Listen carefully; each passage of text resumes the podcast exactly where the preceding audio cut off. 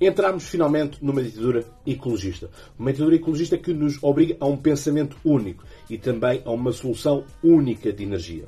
Essa mesma solução única de energia estamos a senti-la no dia a dia, no aumento dos recursos a ficarem mais caros, naquilo que é o simples, eh, a simples alimentação, ela própria ficar mais cara, tudo isto por conta de um pensamento único no que toca à energia.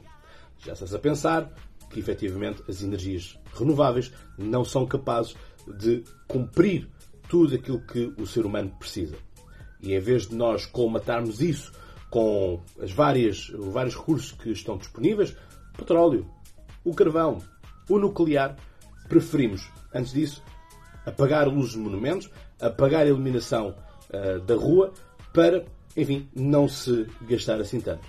Não se esqueçam que antes da guerra foram fechadas refinarias, foram fechadas uh, centrais a carvão, que obviamente aumentaram o preço.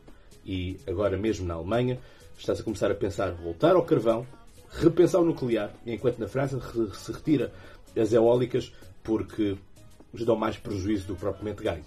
Mas o que importa é andarmos neste pensamento único. Nunca se esqueçam que quando uma luz é apagada, só há lugar à escuridão.